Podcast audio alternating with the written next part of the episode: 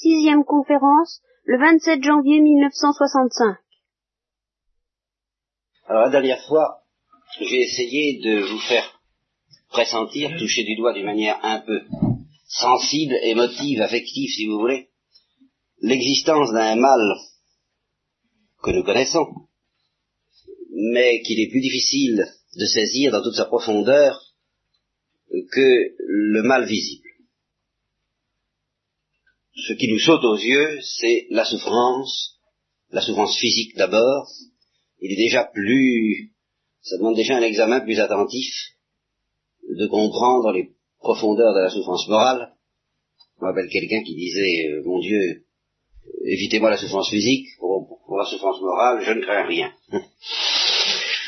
eh bien, en fait, je crois que ceux qui y ont passé reconnaissent que la souffrance morale peut être pire que la souffrance physique. C'est bien difficile de doser ces choses, naturellement. Mais ce qui est certain, c'est que la souffrance physique ne peut devenir intense sans que la personnalité perde sa consistance, sans qu'on se rapproche en somme de l'animal, tandis que la souffrance morale, elle, peut devenir intense tout en nous laissant toute la densité de notre personne, et par conséquent qu'elle peut prendre des dimensions plus grandes, ces dimensions que je vais essayer de vous faire comprendre, entrevoir, tant bien que mal, à propos d'un quelque chose de pire encore que la souffrance morale, et qui est le mal que les théologiens appellent le mal de culpe, ou encore le péché. Alors nous allons ce soir essayer de revoir, de revenir là-dessus, sous un angle plus philosophique, plus doctrinal, qui sera finalement peut-être plus éclairant, et qui évidemment sera aussi plus difficile. Alors, je vais essayer de vous faire comprendre comment ce péché peut entrer dans le monde et pourquoi il est si grave, pourquoi il est si catastrophique, pourquoi il est plus grave et plus catastrophique que tout autre mal que tout autre, en particulier la souffrance. Essayez de vous faire comprendre. Il y a un point, je vous ai prévu la dernière fois, que je n'aborderai pas, mais qui va prendre une consistance de plus en plus formidable au fur et à mesure que vous comprendrez ce que je vous expliquerai sur ce point du mal, du péché. À savoir comment Dieu a-t-il pu permettre cela. au fur et à mesure que je vous montrerai l'infinité, la quasi-infinité de ce mal qui s'appelle le péché, eh bien, le problème du mal en sera, comme je vous en avais, prévenu, rendu plus déconcertant encore, et on se demandera comment et pourquoi Dieu a pu permettre une chose pareille. Mais ça, nous n'en parlons pas pour le moment. Nous laissons ça de côté. Le problème ne pouvant pas se poser avant que nous ayons compris justement à quel point le péché est une catastrophe plus grave que le Val de Coupe. Alors ce qui s'oppose à notre intelligence de cela, d'abord c'est, entre autres, ce manque de vie spirituelle et de formation intellectuelle qui est le nôtre à tous au départ, et puis c'est aussi la, notion du péché qu'on pouvait avoir, qu'on pouvait développer au XIXe siècle, dans les systèmes d'éducation chrétienne et non chrétienne d'ailleurs, et puis que nous avons pu garder comme un souvenir de notre enfance. Pas cette on enfreint une loi morale. Et puis c'est tout. Or, enfreindre une loi morale, nous ne voyons pas à première vue la différence, la Bible qui sépare le fait d'enfreindre une loi morale du fait d'enfreindre une loi civile. On nous dit de circuler à droite, on circule à gauche, bah, évidemment, ça peut être très ennuyeux. Enfin, on n'y voit pas euh, si on s'en sort. Et si on évite de faire du mal, du tort à autrui par cette imprudence, rien de absolument effrayant dans le fait d'enfreindre une loi, ce qu'on appelle une loi positive, une loi civile. Le règlement d'un collège. Le règlement d'un collège est fait pour qu'on ne l'applique pas. Le règlement militaire est encore beaucoup plus fait pour cela.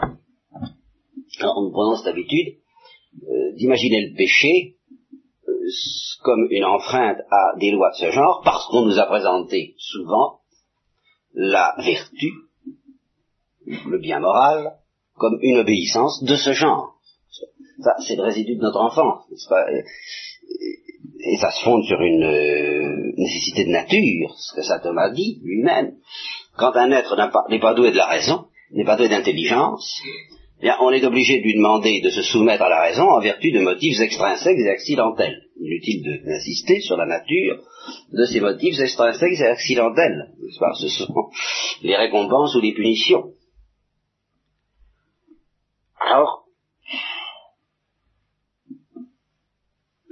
l'idée que Dieu attache une telle importance à notre désobéissance éventuelle nous fait de représenter Dieu un petit peu sous l'allure, sous l'image de l'adjudant ou du gendarme, voyez, chargé de faire appliquer des lois qui, au dire de certains anarchistes, et nous portons tous plus ou moins, de temps en temps au moins un petit anarchiste en nous, euh, nous rendrait la vie beaucoup plus agréable si elle n'existait pas. Alors, je vais vous demander d'oublier tout ça.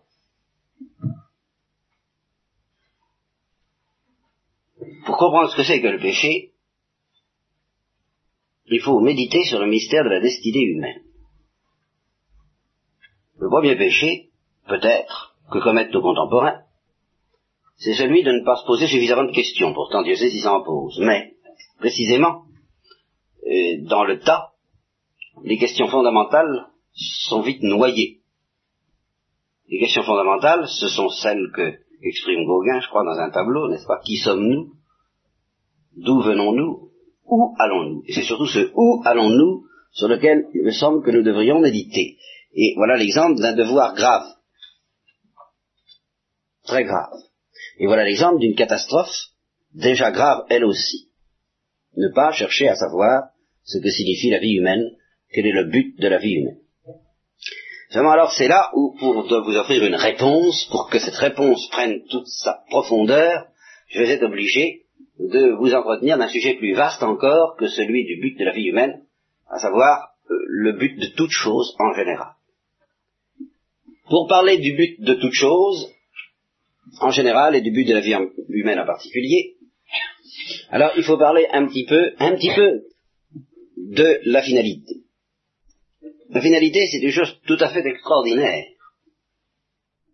C'est une, une, réalité d'une splendeur tout à fait extraordinaire. Et c'est une méditation austère mais très savoureuse dans ses fruits que je pourrais vous proposer si nous pouvions insister assez longuement là-dessus. Voilà comment je présenterai les choses. Dieu est infini, rigoureusement infini, infini de toutes les manières, dans tous les sens, infini comme être, infini comme bien. C'est le bien infini, c'est la lumière infinie, c'est l'être infini. Bon, ce qui caractérise, au contraire, essentiellement la créature, très en gros, par opposition à l'infinité de Dieu, c'est qu'elle est limitée. Elle est limitée dans son être, limitée dans son excellence, sa bonté intrinsèque, n'est-ce pas? Quel que soit la, le caractère agréable ou, fructueux des choses que la réalité quotidienne met sous nos yeux ou sous nos prises, eh bien, il s'agit d'un bien limité, et limité également comme valeur de ce que les philosophes appelleraient d'intelligibilité ou de lumière. Tout est limité dans le monde. Seulement, les êtres, les créatures, sont en réalité beaucoup plus limités encore que nous pouvons le constater à l'expérience. Parce que, en effet, Dieu a offert à la créature un remède à cette limitation. Et dans la mesure où ce remède est à l'œuvre, nous ne nous rendons pas compte à quel point la créature serait limitée s'il n'y avait pas ce remède. Qu'est-ce que c'est que ce remède? Eh C'est précisément la finalité. Ah, c'est ce que je vais essayer de vous expliquer. Alors, pour que vous compreniez ça clairement, il aurait fallu, il faudrait que vous soyez initiés à la distinction roman, qui est facile à comprendre, mais dont il faudrait que vous ayez pénétré la portée philosophique, que qu'on doit faire à propos de toutes les choses créées entre la substance et l'opération. Il y a la chose que nous avons sous les yeux, et puis il y a ses activités. Bon, c'est pas tellement difficile à comprendre, première vue. C'est difficile à approfondir, enfin c'est pas difficile de comprendre ce que je veux dire là. Les choses existent, d'une part, et elles agissent de l'autre. La pierre agit quand elle roule pour euh, tomber plus ou moins bas. La mer agit lorsqu'elle elle est soumise aux marées, aux vagues, aux courants. Le vent agit. Les plantes agissent aussi, et alors leur action est beaucoup plus mystérieuse et passionnante à suivre que celle des corps inertes, parce que ce sont des opérations vivantes. Qu'est-ce que ça veut dire? C'est un énorme mystère, je n'y insisterai pas tout de suite. Les animaux agissent et leurs opérations sont encore plus mystérieuses que celles des plantes, parce qu'il semble qu'ils possèdent quelque chose que ne possèdent pas les plantes qui s'appelle la sensation. L'homme agit et, alors là, on découvre quelque chose d'encore beaucoup plus mystérieux sur lequel j'essaierai de vous éclairer tout à l'heure. La substance de l'animal demeure quand il dort, et si on admet que le sommeil est encore une certaine activité, c'est vrai, c'est quand même une activité moindre que l'activité de la veille.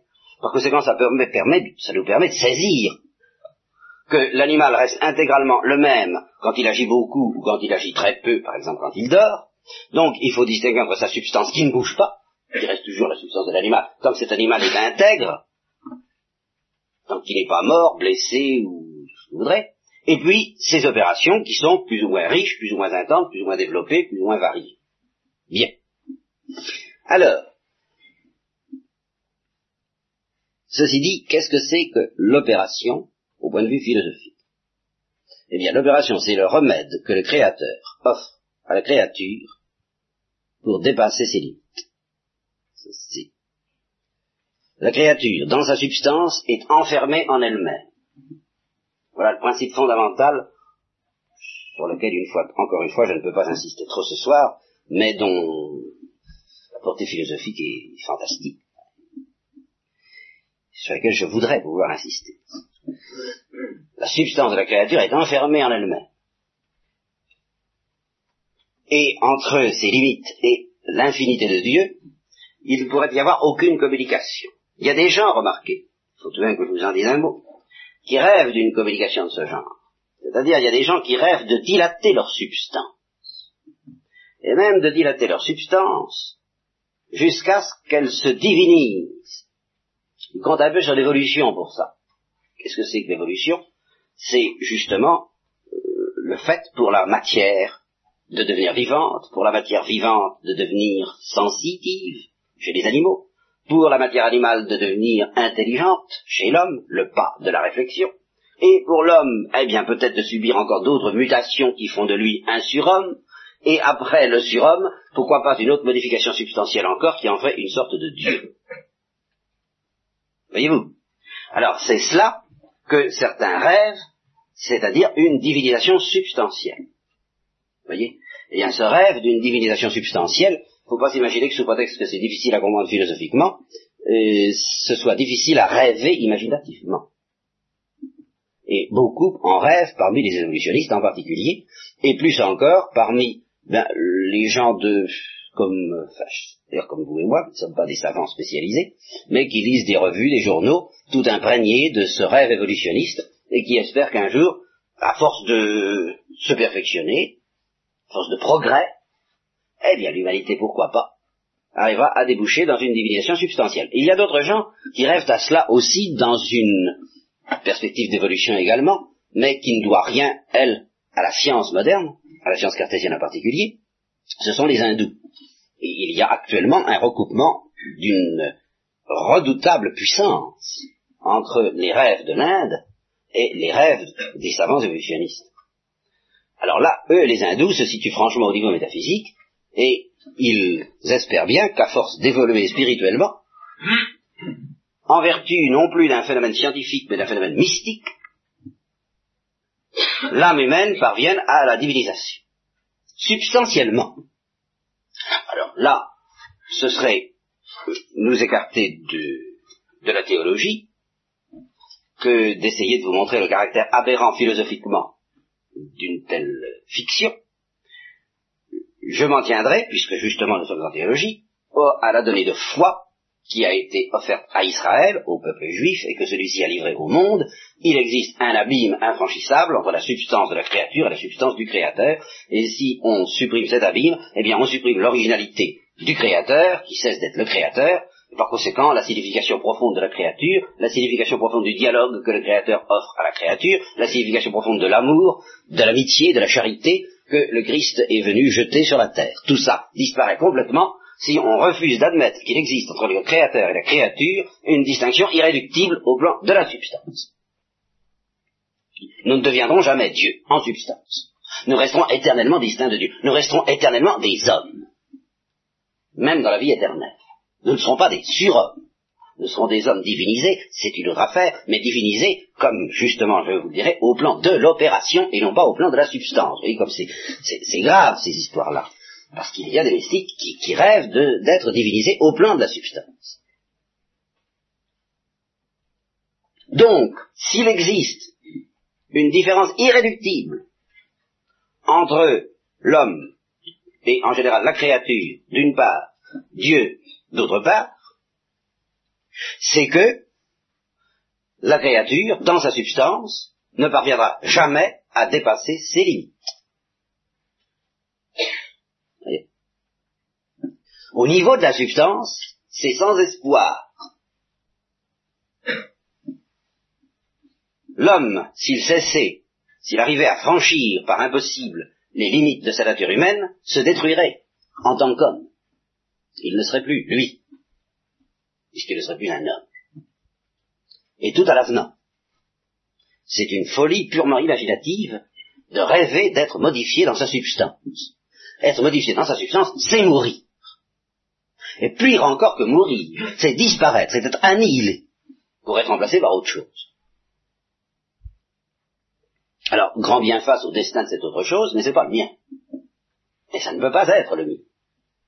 Donc, au plan de ma substance, je suis condamné, du fait même que je suis une créature, à rester enclos dans mes limites. Je ne les dépasserai jamais. De sorte que s'il n'y avait pas un autre monde offert à la créature, le monde des opérations, eh bien ce serait... Euh, la créature serait enfermée irrémédiablement et à tous les points de vue dans ses, dans ses limites. Or ce rêve que poursuivent les hommes, certains hommes, de dépasser leurs propres limites, ce rêve prométhéen si vous voulez, de s'emparer du feu du ciel et de devenir des surhommes, des anges ou des dieux, ce rêve ne viendrait pas à l'esprit de l'homme si le Créateur n'avait pas donné à l'homme et à toute créature le moyen, et par conséquent le désir, de dépasser ses limites, mais alors là d'une manière authentique. Il y a une manière authentique de dépasser ses limites. Il y a une manière authentique de sortir de soi et de s'ouvrir De s'ouvrir à quoi? Eh bien de s'ouvrir en fin de compte à Dieu. De s'ouvrir à l'infinité de Dieu. Seulement, il y a deux manières de s'ouvrir à Dieu.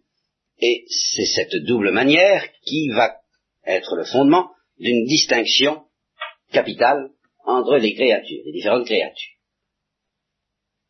Il y a une manière de s'ouvrir à Dieu à deux étages, c'est-à-dire indirectement. Et puis, il y a une manière directe de s'ouvrir à Dieu.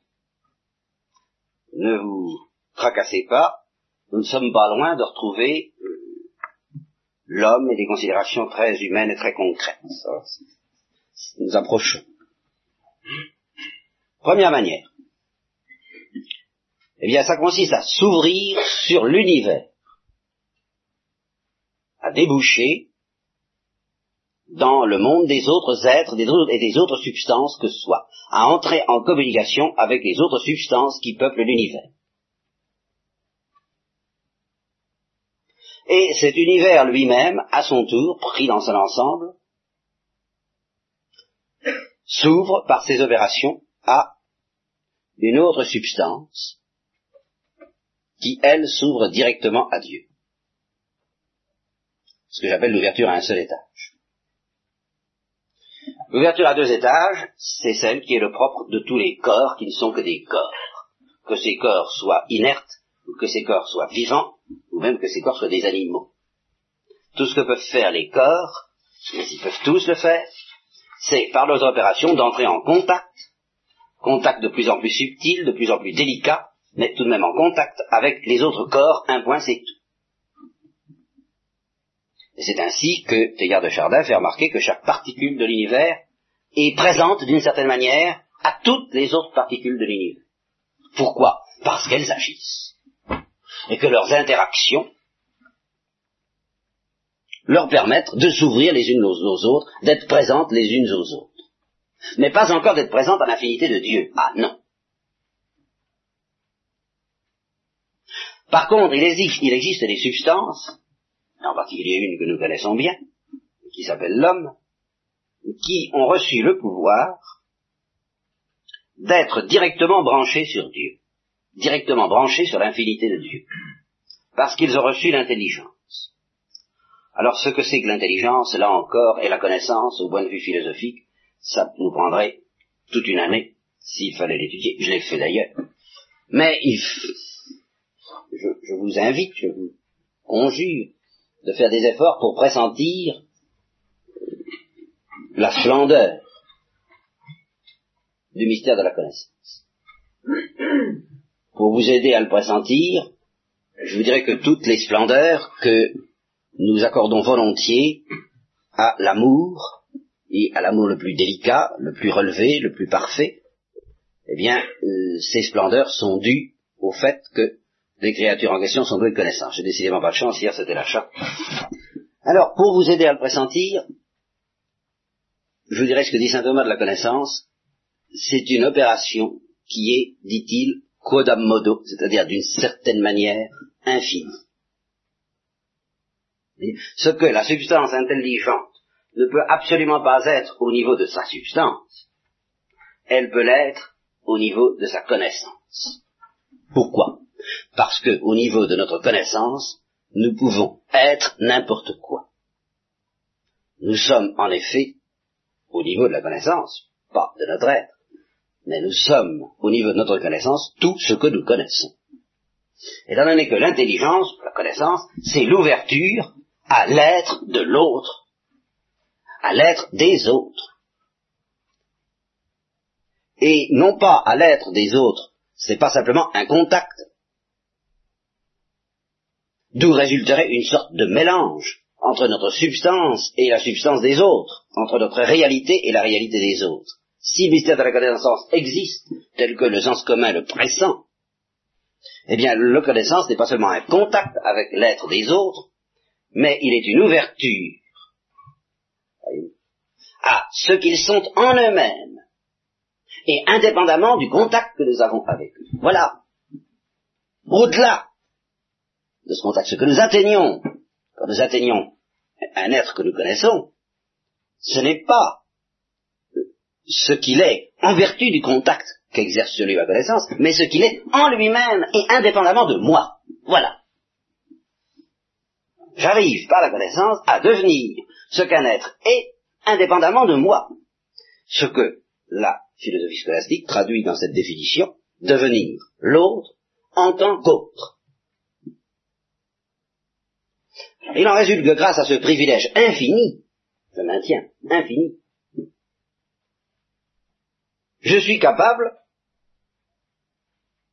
d'accueillir en moi l'être de n'importe qui, et même l'être de Dieu, c'est-à-dire l'infini, l'être infini. Et alors, en ce sens-là, je suis capable de devenir, au niveau de mon opération intellectuelle, pas au niveau de ma substance, tout est là, n'est-ce pas De devenir Dieu. Ce qui est déjà vrai dans une certaine mesure imparfaite, au niveau de ce que les théologiens et les philosophes appellent la connaissance naturelle de Dieu, la connaissance qu'on peut avoir de Dieu à partir des perfections visibles de l'univers, en vertu d'un travail intellectuel difficile qui nous fait comprendre que toutes les perfections de l'univers sont suspendues à une cause qui leur donne d'exister, précisément. Eh bien, c'est déjà malgré tout débouché dans l'infini que de découvrir cela. Mais c'est donc devenir, dans une certaine mesure, Dieu. Mais c'est tout de même le devenir d'une manière encore indirecte. Car, dans cette perspective, l'objet Dieu ne nous est pas présenté directement. Ce qui nous est présenté directement sont des objets limités, les réalités limitées qui nous entourent, les perfections de l'univers. Donc, or, j'ai pas le temps de vous expliquer ça, ça nous entraînerait trop loin. La formule que j'ai employée, devenir l'autre en tant qu'autre, devenir ce que l'on connaît, n'est rigoureusement valable que lorsqu'il s'agit des objets qui se présentent eux-mêmes.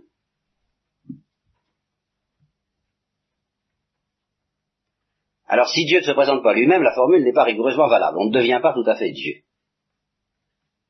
On devient l'univers en tant que créé par Dieu.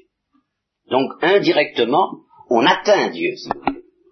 Mais ce serait trop gros de dire qu'on devient Dieu. Par contre, avec le mystère de la grâce, qui sera consommé dans la vision face à face, alors là, nous deviendrons rigoureusement Dieu, au plan de notre opération intellectuelle, pas au plan de notre substance. Alors, ça ouvre des perspectives, il faudrait, c'est tout le mystère de la grâce que j'évoque là en quelques minutes, vous voyez. Vous pouvez comprendre la, portée énorme de cette divinisation qui nous est offerte. Et vous pouvez comprendre ce que disait un père dominicain, le père haut, que les gens qui réclament de devenir Dieu en vertu d'un processus évolutif, mais qui négligent d'entrer en dialogue avec Dieu dans la perspective qui nous est offerte par le Christ et par la grâce, sont comme des gens qui seraient invités à un banquet, qui refuseraient de manger la nourriture qu'on leur présente, mais qui emporteraient le couvert, qui essaieraient d'emporter le couvert dans leur poche. L'homme essaie de s'emparer de ce que Dieu ne lui offre pas et de ce que Dieu ne peut pas lui offrir, à savoir le titre substantiel qui consiste à dire je suis Dieu, mais il refuse ou il néglige de s'emparer de la divinisation réelle qui lui est offerte, au plan des opérations, au plan de la vie, au plan de la lumière et au plan de l'amour, pas au plan de l'être. Devenir Dieu parce qu'on voit Dieu, devenir Dieu parce qu'on aime Dieu, devenir Dieu parce qu'il y a une, unité de vie, une seule vie qui circulera entre nous et Dieu. Voilà quel est notre destin. Donc vous voyez que le destin de toute créature, c'est bien de s'ouvrir à l'infini. Mais les unes le font d'une manière indirecte, elles s'ouvrent à l'univers. Grâce à l'univers, elles s'ouvrent à l'homme et aux substances, et indirectement, si vous voulez, encore plus aux substances angéliques, et par l'homme font la, la, la réalisation suprême de chaque créature, c'est tout de même de se rapprocher le plus possible de l'infinité de Dieu. Et l'homme, lui, grâce à cette opération Codamodo Infinita, qui s'appelle la connaissance, lui, il s'ouvre directement à Dieu. Alors, à cause de cela, la réalisation suprême de l'homme, et voilà où nous allons arriver, nous allons atterrir dans l'humain, et dans des notions très humaines et très proches de la littérature, alors mais qui cette fois vont prendre une dimension technique qu'elle n'aurait jamais eue si j'avais pas pris les précautions que je viens de prendre. Du fait que l'homme débouche directement dans l'infinité de Dieu, qu'il est capable d'avoir, de constituer avec Dieu une société et une intimité parfaite, eh bien, on dira, la, réalisation suprême de l'homme, sa fin ultime, sa destinée ultime, prendra un nom spécial. À propos de l'homme, on, on ne parlera pas seulement de fin ultime, d'épanouissement suprême, comme on parlera pour l'univers et pour toutes les substances de l'univers. Mais pour l'homme, à cause de sa relation directe à Dieu, on parlera de béatitude. Qu'est-ce que c'est que la béatitude? C'est la possession d'un bien infini, c'est-à-dire de Dieu. C'est l'unité de vie, de connaissance et d'amour établie entre une créature limitée et le bien illimité. Cette unité-là se nomme béatitude parce que la béatitude est un attribut divin. Alors béatitude, qu'est-ce que ça évoque? Pour vous, j'en sais rien. Je me rappelle une brave dame un jour qui m'a dit qu'elle avait eu, après la mort de son fils, une sorte de contact avec ce fils, assez mystérieux, et qu'au cours de ce contact, elle avait entrevu, m'a-t-elle dit, je vous cite la parole telle qu'elle m'a dit, quelque chose de rose qui enveloppait son fils. Et son fils lui a dit, lui a dit, tu vois, c'est la béatitude. Et alors, ce qui m'a frappé dans cette confidence, c'est que cette personne a été très étonnée du mot, et qu'elle s'est dit, mais qu'est-ce que ça veut dire être que ça, la béatitude, et qu'elle a cherché dans son dictionnaire, ce qui semblerait laisser espérer qu'elle n'avait pas inventé la chose, pas plus que Bernadette, lorsque la Sainte Vierge lui a dit qu'elle était l'Immaculée Conception, et qu'elle ne savait pas du tout ce que ça pouvait bien vouloir dire. J'ai été, été surpris, parce que pour moi, béatitude et bonheur sont deux mots qui étaient depuis longtemps à peu près synonymes. Enfin, euh, je suis aperçu que c'était pas le cas. Je suppose que s'il lui avait dit c'est le bonheur, elle aurait compris euh, le mot, tout au moins. Peut-être pas ce qu'il voulait dire, mais le mot. Et voilà pourquoi je vous ai dit que nous atterrissons dans l'humain. Le mot bonheur est un mot qui a une signification, une résonance profonde dans l'esprit humain. Certains philosophes, certains moralistes, les marxistes vous diront que la recherche du bonheur ne peut pas être le but suprême de l'homme, que l'homme a mieux à faire, que la recherche du bonheur est mesquine, qu'elle est égoïste, qu'elle est étroite, enfin tout ce que vous voudrez. Mais si nous avons pris la précaution de parler non pas de bonheur mais de béatitude, et de définir la béatitude comme l'élargissement de l'homme aux dimensions de l'infini par la connaissance et par l'amour, nous comprenons que cette béatitude est tout autant une oblation une offre totale de soi-même à une lumière supérieure et à un amour supérieur à nous qu'une possession. Cette béatitude est l'un et l'autre à la fois. Elle est donc à la fois bonheur et, si vous voulez, pour employer un mot alors très humain et finalement trompeur, je vais tenter de dire sacrifice. Vous voyez euh, sacrifice sous l'aspect sorti de soi-même, oubli de soi-même, renoncement à tout effort pour refermer ses doigts sur quelque chose qui nous est offert, ce qui condamnerait forcément cette chose à épouser les limites évoquées par ce geste même. On ne peut pas posséder l'infini dans un geste comme ça. On ne peut posséder l'infini que dans un geste comme ça. Ce qui est autant se donner que posséder. N'empêche que c'est aussi posséder.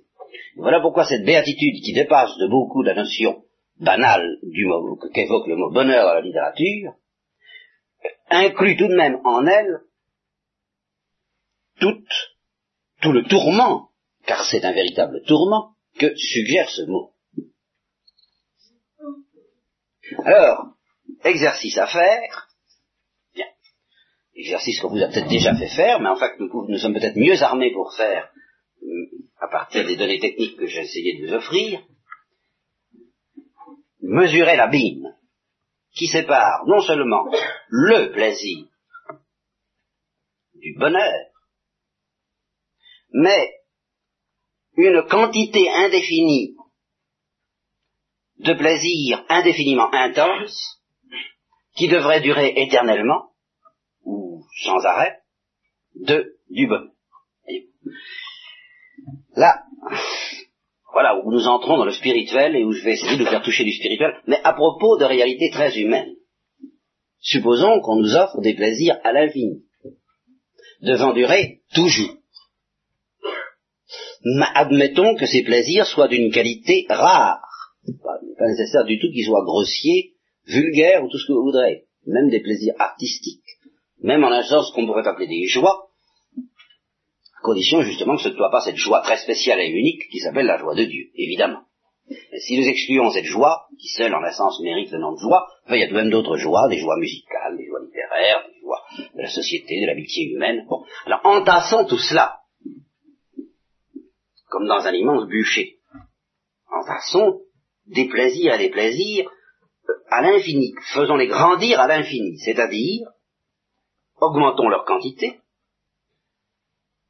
Imaginons-les un instant comme devant durer indéfiniment, et augmentons leur intensité, tant que vous voudrez.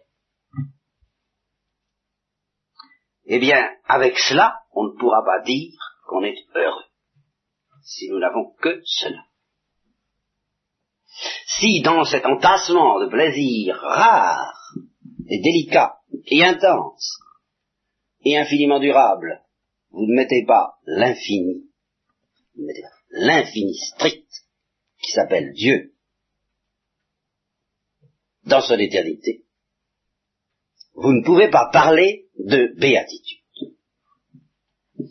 Et vous ne pouvez même pas parler de bonheur si vous donnez à ce bonheur toute sa profondeur. Au fond, la seule différence entre le bonheur et la béatitude, c'est que le bonheur étant un mot humain, peut être interprété plus ou moins superficiel. Si un esprit exigeant,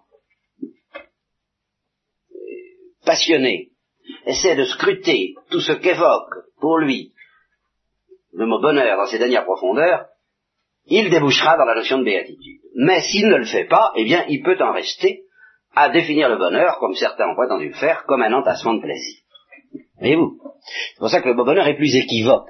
Il se promène, si vous voulez, entre une vue superficielle de notre destinée et de ce qui peut nous combler, et une vue profonde. De sorte que le bonheur est un mot plus dangereux que le mot béatitude. Mais si vous prenez ce qu'il évoque, je dirais de, de ravageant comme besoin du cœur humain, si vous allez jusqu'au bout, vous trouverez Dieu.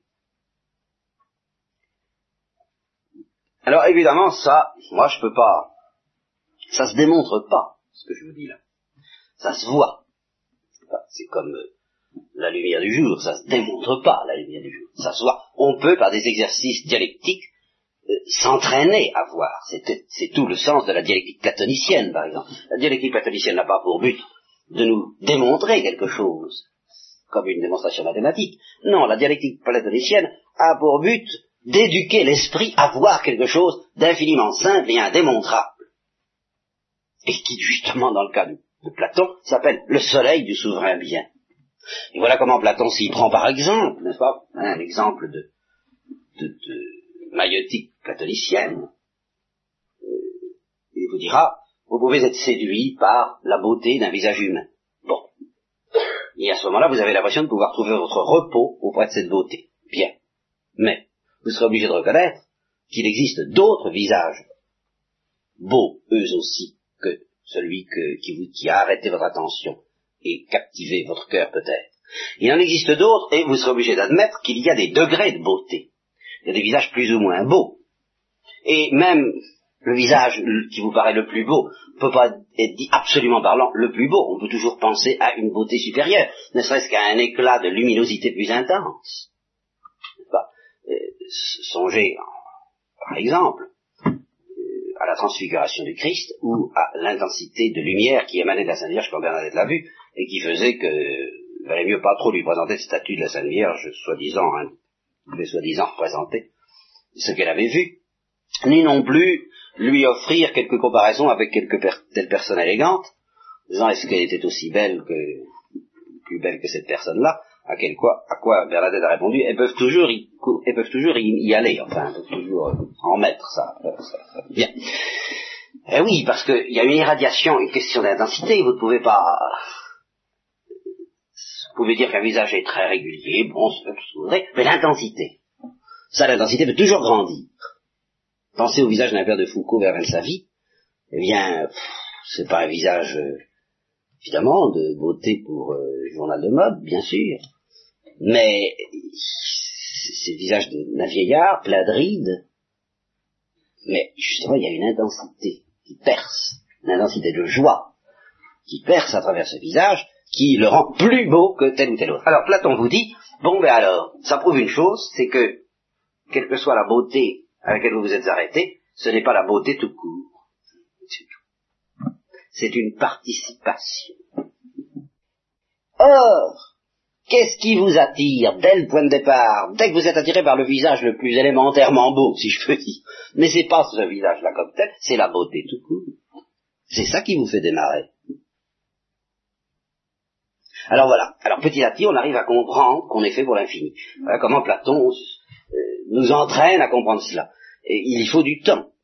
C'est pour ça que je vous recommande la lecture euh, du Phèdre, par exemple, ou du Banquet, pas, tous, ces dialogues de Platon qui nous apprennent à qui nous à spiritualiser notre regard, à l'intellectualiser ou spiritualiser, ce qui revient au même. Sans s'éloigner pour autant euh, des données sensibles en dehors desquelles nous sommes, nous, hommes, incapables de penser, et en particulier incapables de penser profondément. Dépasser le sensible, ça ne veut pas dire se détacher matériellement du sensible, ce sont dans, c'est dans certaines perceptions artistiques, peut-être que vous arriverez le mieux à découvrir que ce que vous éprouvez, que ce que vous attendez de l'art lui-même est au-delà du sensible. Alors, je suppose que c'est fait. Moi, je peux pas. Hein. Je veux bien recommencer euh, de mille et une manières, parce que c'est ce qu'on a, c'est une manodoxio, c'est ce que Saint Thomas appelle une manodoxio, ce genre d'exercice que je viens de vous offrir à propos de la beauté, peut vous offrir à propos du bien, à propos de la, lumière, tout ce que vous voudrez. Une manodoxio qui nous élève en somme à l'idée de Dieu, et surtout à la découverte que Dieu nous est absolument nécessaire. Alors, je suppose que c'est fait. Je suppose que vous avez vu, ce qui s'appelle voir, l'abîme qui sépare des plaisirs euh, regorgeants jusqu'à jusqu'à la, non pas l'infini, mais l'indéfini. Et puis, la béatitude, c'est-à-dire la possession parfaite, éternelle, assurée d'un bien rigoureusement infini, le seul bien rigoureusement infini, la seule beauté rigoureusement infinie, la seule lumière rigoureusement infinie et le seul amour rigoureusement infini qui s'appelle Dieu. Je suppose que vous avez compris la différence entre euh, passer des moments agréables, puis la béatitude. Je suppose que vous avez vu ça. Alors maintenant, nous allons pouvoir définir une autre notion qui va être la notion clé par rapport à ce qui nous occupe, le malheur. Qu'est-ce que c'est que le malheur? Ben, C'est extrêmement simple, seulement. Ce qui n'est pas facile, c'est de voir la profondeur que ça recouvre. C'est la perte de Dieu. C'est la perte de ce bien. Alors, quand on a vu cela, et Platon l'avait entrevu, et plus qu'entrevu, il l'avait, à mon avis, pratiquement vu. On est prêt à soutenir un double paradoxe. Celui qui posséderait les plaisirs que je viens d'évoquer à l'infini, et qui ne posséderait pas, posséderait pas Dieu, serait dans le malheur. Et celui qui posséderait, qui serait accablé de souffrance et de maux, mais qui posséderait Dieu, serait dans le bonheur. Platon explique que l'injuste, qui profite impitoyablement de tout le monde et qui réussit dans toutes ses entreprises, est malheureux. Et que son sort, il, montre, justement à la suite d'un tournoi dans lequel il est mis au défi, Socrate est mis au défi de montrer cela, Socrate montre que, en vérité, cet homme est malheureux, car il est esclave de tous ces plaisirs qu'il accumule avec un succès décourageant pour l'homme juste. Et qu'au contraire, le juste est heureux parce qu'il a l'essentiel. L'essentiel, je ne vous dis pas que Platon le définit ici de manière parfaitement satisfaisante, mais il le définit beaucoup mieux dans d'autres ouvrages quand il parle justement de cette possession du bien, de la beauté, et aussi dans la République lorsqu'il nous compare à des prisonniers enchaînés dans ce fameux mythe de la caverne, où la lumière se situe derrière nous et où le bonheur serait de pouvoir se retourner pour voir la lumière. Eh bien, le juste est en route vers ce bonheur et il possède déjà en germe ce bonheur alors que l'injuste perd ce bonheur. Voilà. Qu'est-ce que c'est que le péché? C'est ce désordre de l'action, ce désordre de l'opération, qui seul, qui seul, mais infailliblement de soi peut nous faire perdre le bonheur, c'est-à-dire nous plonger dans le malheur ou ce que Thomas appelle encore la miséria. Alors c'est là où maintenant que j'ai dit toutes ces choses en termes techniques, on pourrait faire appel à la littérature et à l'expérience concrète. Et cette littérature et cette expérience concrète euh, viendraient apporter à notre moulin une eau qui d'ailleurs fait grincer les dents les incroyants qui ne veulent justement pas qu'on ait le droit de tirer cette leçon de l'expérience humaine, ni des œuvres de certains auteurs. N'empêche que tous les hommes pressentent bien que c'est poser une question singulièrement au-delà des apparences que de demander d'un homme est-ce qu'il est heureux? Ou est-ce qu'il est malheureux au fond? Singulièrement au-delà des apparences. Et c'est là où la littérature à l'envie. Toute la littérature moderne, par exemple, nous présente des hommes malheureux, presque tous. Et alors justement, ce qui est singulier, ce qui est remarquable dans la littérature moderne, comme dans la réalité, c'est que on pressent bien que, sauf chez les marxistes, mais tout simplement parce que les marxistes récusent tout court la notion en question, les marxistes ne disent pas l'homme sera heureux, sauf dans la propagande, mais ils disent ce mot n'a pas de sens. Précisément parce qu'il se situe dans la perspective d'Épicure, il n'y a pas lieu de rechercher le bonheur. Il n'y a pas lieu de chercher ce rêve, cette rêverie qui nous arrache à la condition humaine authentique, laquelle est faite de plaisir et de souffrance, de combat et de satisfaction, de victoire, toutes choses fort relatives et irrésistiblement et éternellement relatives. Alors, autrement dit, les marxistes nous condamnent à être malheureux à nos yeux d'un malheur que eux appellent la seule situation satisfaisante possible pour l'homme. Et d'ailleurs, à ce sujet, j'avoue que la parole de Vernet, un marxiste moderne, me paraît un cri du cœur singulièrement profond quand on lui fait cette objection. Et si, que feriez-vous si vous viviez dans un enfer? Il répond, euh, qu'est-ce qu'il reste à faire? Il y a toujours quelque chose à faire. Dit, ben, si on vivait dans un enfer, qu'est-ce qu'il reste à faire? Eh bien, à lutter contre cet enfer. Je crois qu'au fond, le dynamisme marxiste, c'est de lutter contre un enfer dont ils acceptent l'existence fondamentale. Mais enfin, ce que je veux dire que l'expérience à la littérature nous montre à l'envie, c'est que si l'homme, là où l'homme se sent malheureux, et où il s'interroge avec une certaine profondeur, et en récusant les solutions malgré tout, il faut bien le dire, sommaires du marxisme, eh ben c'est pas facile de découvrir ce qui va bien pouvoir le rendre heureux. Hein On sent que c'est un problème grave et difficile que ce soit dans Kafka, que ce soit dans Jean-Paul Sartre, que ce soit dans Camus, que ce soit partout. Comment faire, que ce soit dans les films de Fellini, comment faire pour améliorer la condition humaine et trouver le bonheur, la magique étude du bonheur que nul n'élude, dit Rimbaud. Il a bien compris que c'est une étude magique, c'est-à-dire qui se situe au-delà de l'ordre des satisfactions visibles qu'on peut accumuler. Alors, quand les théologiens vous parlent du mal de coupe, et qui vous disent que l'homme est en proie à un mal beaucoup plus grave que tous ceux dont il se plaint, c'est tout simplement qu'elle proclame qu'au-delà des souffrances quelquefois affreuses que nous pouvons connaître, le pire des maux, c'est d'être soumis au malheur et à la cause du malheur, à l'unique cause du malheur. Et voilà, évidemment, où euh, ça pourra peut-être vous paraître nouveau, le péché. On ne peut perdre le bonheur que Dieu nous offre que par le péché. Alors, ici, je ne répondrai pas, c'est une affaire entendue, nous réservons l'avocat du diable pour après, et en particulier, je ne répondrai pas à cette question que vous risquez de me poser, certains d'entre vous peut-être, mais disant, mais enfin, on voit qu'il y a des hommes malheureux, alors vous allez tout de suite les juger, vous êtes malheureux, donc vous êtes un vilain pécheur.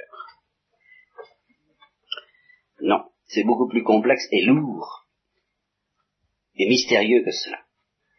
C'est que nous sommes tous enfermés dans un certain péché qui s'appelle le péché originel. Alors, évidemment, ne levez pas trop les bras, nous ne donnons pas pour le moment, l'avocat du diable est prié de rester tranquille dans son box, Je vais vous expliquer comment nous voyons les choses, comment on voit les choses à la lumière de l'évangile. Puis après, on discutera, si vous voulez. Hein nous sommes malheureux parce que nous sommes collectivement pécheurs. Pas individuellement, enfin nous sommes aussi individuellement, mais je, justement, je n'accuserai pas quelqu'un d'avoir péché individuellement, personnellement, si je découvre qu'il est malheureux. Je dirais seulement, ben, il est enfermé, il subit le poids de ce péché collectif dans lequel nous sommes tous enfermés, tant que le Christ ne nous en a pas délivré. Alors qu'est-ce que c'est que ce péché? Alors c'est là où il faut remonter à la source, c'est-à-dire à nos premiers parents, ce que j'avais fait la dernière fois. Parce que eux, ça a été vraiment de leur faute. Et une faute vraiment bien personnelle. Seulement, cette faute est plus profonde que toutes les autres fautes que nous pouvons connaître et commettre dans notre vie quotidienne, plus profonde de deux manières. D'abord, dans, dans les traces qu'elle laisse en nous, et qui sont situées à un tel niveau de profondeur qu'elles ne sont pas conscientes, du moins au premier abord, et qu'il nous faut beaucoup de temps pour les découvrir.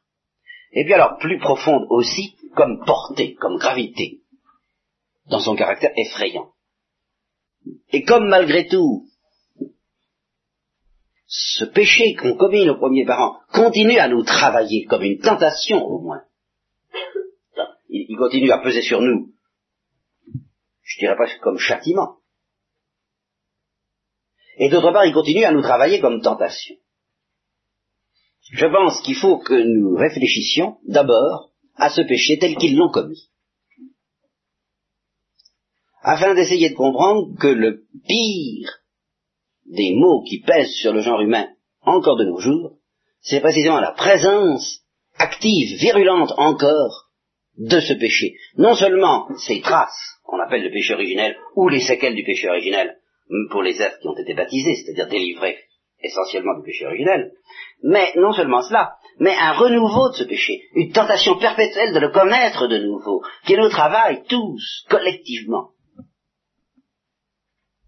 et qui fait notre malheur, au moins notre malheur collectif, qui fait le malheur du genre humain, qui fait que le genre humain vit dans des ténèbres malgré tout, et qu'il est opprimé dans ces ténèbres. C'est que la tentation de faire de nouveau ou de continuer à faire ce que nos premiers parents ont fait ne nous lâche pas. Et en particulier, ben, par exemple, cette prétention à la divinisation substantielle, c'est un renouvellement du péché de nos premiers parents. Et c'est ça qui nous rend plus malheureux que tout. Je dis plus malheureux que tout, je ne dis pas que ce soit la seule cause de nos malheurs. Attention, dans nos malheurs, il y a une part de châtiment qu'il faut reconnaître. Il faudra étudier cette question-là aussi. Mais bien au-delà de cela, il y a quelque chose qui nous fait peut-être pas beaucoup plus souffrir, qui ne fait pas tellement souffrir dans notre, dans notre chair, mais qui pèse beaucoup plus lourd dans notre cœur et dans notre âme. Mais c'est justement de ne pas aimer Dieu, ou de discuter avec lui, ou de vouloir nous emparer de la béatitude, finalement le fond de l'affaire est là, par un autre chemin que celui qu'il nous propose. Voilà ce qu'il y a de plus lourd et de plus cruel dans la situation qui est la nôtre, parce que euh, sans même encore parler, il faudra bien que j'en parle, enfin sans même encore parler du malheur éternel dans lequel ça risque de nous plonger, ça nous plonge actuellement, en tout cas, dans un malheur temporel, et dans l'aspect le plus lourd, je vous le répète, et le plus ténébreux des maux, des malheurs temporels que nous subissons.